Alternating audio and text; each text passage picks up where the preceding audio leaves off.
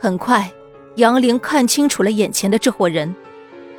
这个手臂上有刺青、脸上还有疤痕的，应该就是他们老大。刚刚扯下黑布的那个人，染着一头黄毛，他应该就是强拉自己上车的那个人。旁边还有几个手下，加起来差不多七八个人。听声音，外面好像还有人守着。那么，这些人为什么要抓自己呢？杨玲意识到自己的处境很危险，他们这么多人，想要从这里逃出去可并不容易啊。杨玲一边感到很无助，一边又不断的给自己打气。一定可以逃出去的。他脑子里想到李明轩，他相信李明轩一定会来救自己的。这妞长得还真是正啊，皮肤白白的。老大，你要我抓她来干啥呀？该不会是……黄毛看起来就很不正经。杨林握紧了拳头，紧张的不行。你管这么多干嘛？别给我动歪脑筋啊，不然要你好看。说完，从口袋里拿出一张照片，看看照片上的人，又再仔细看了看杨玲。你就是杨玲啊？杨玲的嘴里还被堵着，根本说不出话来。他恶狠狠地盯着这个绑匪老大，去把他嘴巴东西拿走。老大，万一他乱叫怎么办？让他叫。反正也没人听得见，叫破喉咙都没人来救你的。果然是老大，说话魄力都不一样。看来这样的事情他没少干呢。杨林的嘴巴被毛巾堵了这么久，很难受。被拿掉之后，酸痛感让他觉得很不舒服。但是很庆幸，现在他可以看到，也可以说话了。没错，我就是。你们抓我干嘛？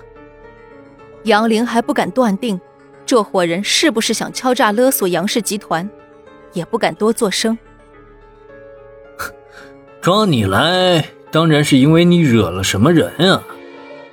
绑匪老大确定没有抓错人后，开始审问他：“我和你无冤无仇，为什么要抓我？”自然是有人要找你麻烦了。你好好想想自己做了些什么事儿。杨玲感到很奇怪，一来自己平时根本没有惹到什么人，二来他们看起来也不像是要绑架自己、勒索杨氏集团钱财的人。我真的不明白，你就直说了吧，想要什么？我什么都不要，绑架了你，自然有人给我钱，你只要同意我几个条件就好了，我立马放你走。今天的事儿你也要保密。我保证以后啊，不会再有人找你麻烦，不然的话，你自己看着办，别想从这儿活着出去。离开李氏集团，离开李明轩，我的条件很简单。在这群绑匪眼里，杨玲只是一个普通的公司员工，他们只是受雇来绑架他的。没错，这身后最大的雇主就是于美惠。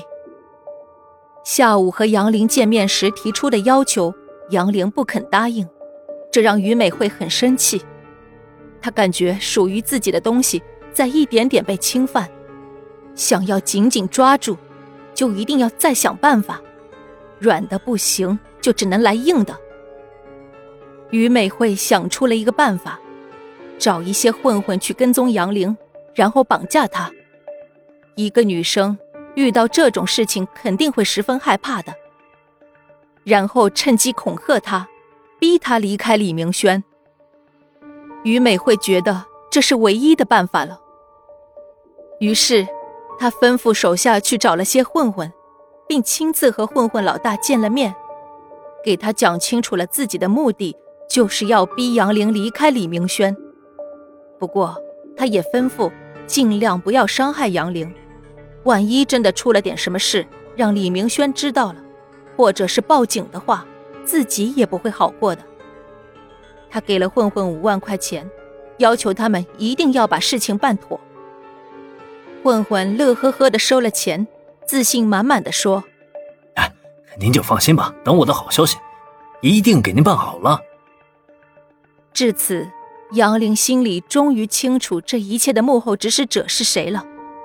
他松了一口气，虽然是意料之外，但也意味着自己的处境没有那么危险了。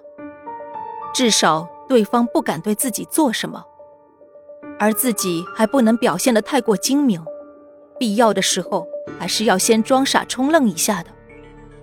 是谁让你这么做的？这你就别管了。答应了这个条件，并保证不把今天的事说出去，给你一笔钱。马上从李氏集团滚蛋，连夜送你离开这个城市，再也不要回来了。不然的话，绑匪老大的表情变得凶狠起来。本集已播讲完毕，感谢您的收听，下集更精彩哦。